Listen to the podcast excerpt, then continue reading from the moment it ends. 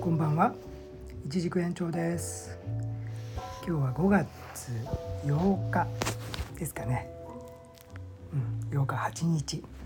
えー、週末土曜日の夜ですね。え9時10分を回ったところです、えー、今日の富士山南麓はねおおむねまあ晴れ曇り晴れたり曇ったりの繰り返しでぼんやりとね富士山がなんとなくこうずっと見えてるという感じでした、えー、気温は2 2 3度ぐらいでまあ結構暖かかったですね、えー、明日はね27度ぐらいになるみたいですよ。もう猛暑日というか、ま、真夏日というかねそんな感じですね。えー、どうでしょう？ゴールデンウィークも明けてね。えー、若い方たちは就職したばっかりの方たちとかどうですか？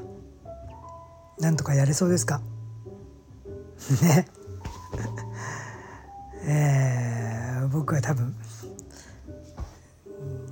新卒で入って就職して今頃はねもう上司の先輩に辞めると言って消化の消化日数をなんとか こなしてたっていうぐらいだと思うんですけど。いやみんなどうですかね？今コロナ禍というねちょっとさらにねちょっと特別な、えー、日常でもあるわけでね皆さんもね新入社員の方とか職場とかではねどんな気持ちなんでしょう。まあ新入社員になってからもいきなりテレワークとかの方もいらっしゃるのかな。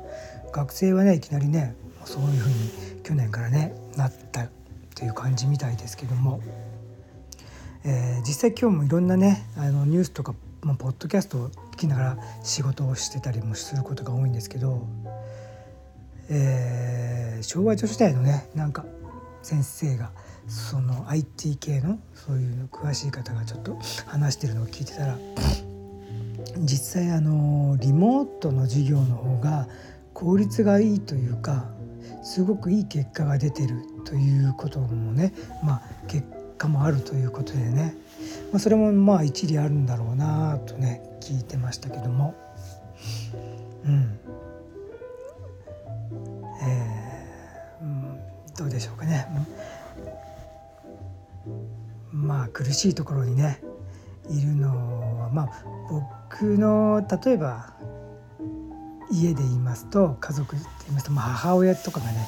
すごい厳しくて、まあ、父親もまあ、まあ、なんかぼんふんわりしてるけどまあ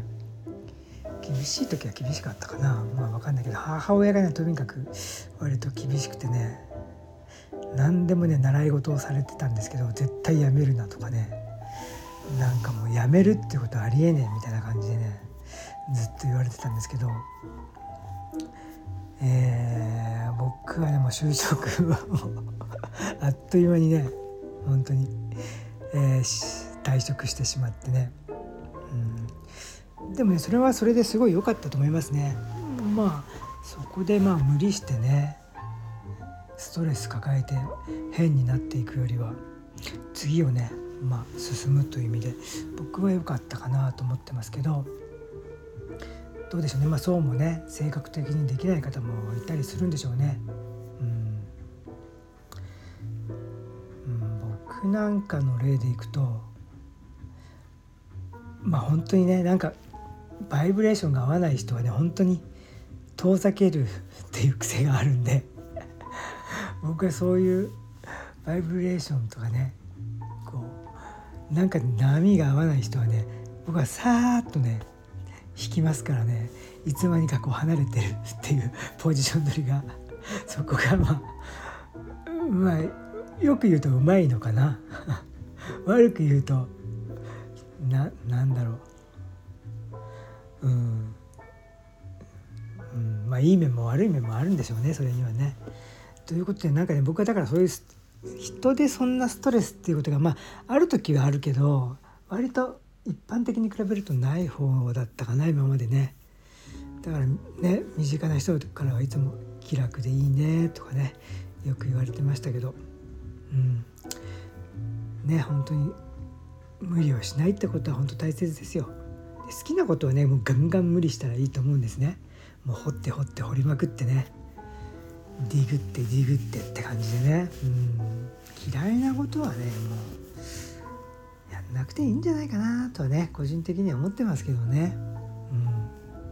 今日はねなんかちょっといつもと違うペースで 話してみましたけどまあちょっとね今日もいろいろ考えることがあってああ自分の性格ってそうだなとかね思いながらちょっといろいろ作業してたんでちょっとね今日はなんかいつもと違う雰囲気の喋りになってしまいましたけどもまあこれはね「令和富士日記」ということで自分ただの日記の録音なんですけどもまあ今日はねこんな感じの心だったよということで、えー、ちなみにですね、えー、このバックグラウンドで流れてるのは本当はねバックグラウンドで流しちゃダメだろうと思うんですけど、えー、ミアリルミアリル・ウィリアムスっていうね女性のピアニスト1910年の今日誕生日でしたね。ですから生きていれば、えー、111歳。おめでとうございます。111歳。すごいですね。すごいねこのピアノがいいんですよ。もう大好きですね。うんなんかしんみりとねなんかこう一人で聴くには最高ですね。この曲はね、うん、あとね1945年の今日、皆さんも知ってる通りのあのあの人ですよ。やべえど忘れした。あのケルンコンサートをやったキース・ジャレットですね、うん、キース・ジャレットの、えー、1945年今日が誕生日でした。おめでとうございます、えー、キース・ジャレットねあのケルンコンサートなんてねめちゃくちゃねあれですよ。僕が学生時代ねもうバイナルジャンキーというかもうレコード集めるのが大好きで趣味でねいつかはあのミュージックバーをやりたいと思ってね ひたすらバイト代をねレコードにつぎ込んでましたんでその時はねもうジャズをねもう本当にねいつも探してたんですけどキース・ジャレットのねその2枚組なんですよ。ケリンコンサートってね1枚じゃ入りきれないんで。2枚組ねほとんどね100円か200円でね大概のレコーダーで手に入りましたからね。ディスクユニオンとかねもう100円200円でもうザラザラありましたよ。僕ももちろんそれで多分そんなめっちゃ安くてね買ってたけど いつの間にか売り払ったみたいで手元にはなかったです。すげえ悔しい。今多分もう買えないもんね。レコードでね。うん。どこに行ったんでしょうねその在庫はね。一体全体ね。なんかえっ、とインスタグラムでね僕もあのそのミュージック系のそのレコード系のちょっとフォローしてたりするんですけどジャズ好きの人とかね割とこう日本版の日本のね日本語の帯付きのやつとか出てきたりして逆にもう日本で需要がないから海外にバッと行っちゃったのかな。ね例えば、えー、四半世紀以上前30年ぐらい前かだから僕が学生二十歳前後、えー、だった時はねほんと溢れるぐらいその100円200円でも名盤じゃないダ作でだけど、まあ、大昔のヒット作でいっぱいね番が出回っててありふれてるやつはほんと100円200円でしたからね。それが今なんかもう見つからない状態ってことはどっかにもう在庫が飛んでっちゃってるってことですよね。ね。東南アジアとかに行ってんですかね。東南アジアのね結構方でもその日本版のねレコード帯のやつとか写真写ってるのよく見ますからね。シティ・ポップとかね達郎さんとかのレコードとか。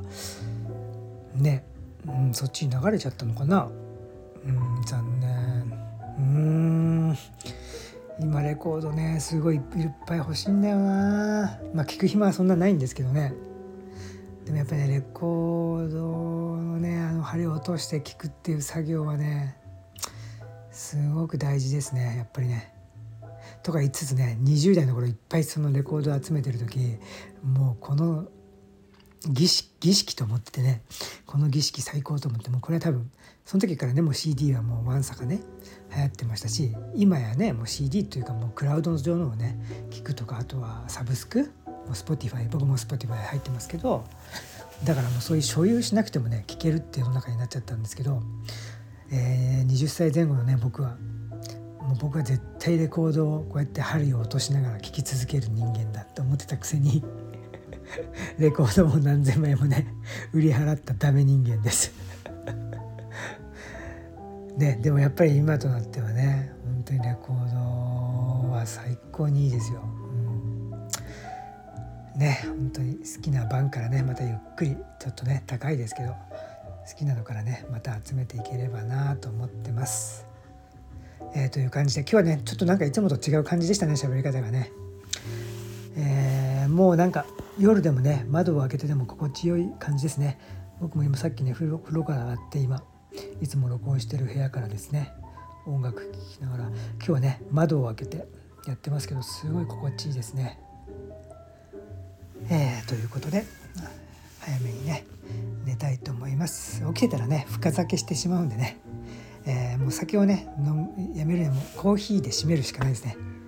チョコとコーヒーを最後に飲んでも酒終わりってね自分に言い聞かせるもう僕はそうしていこうと思います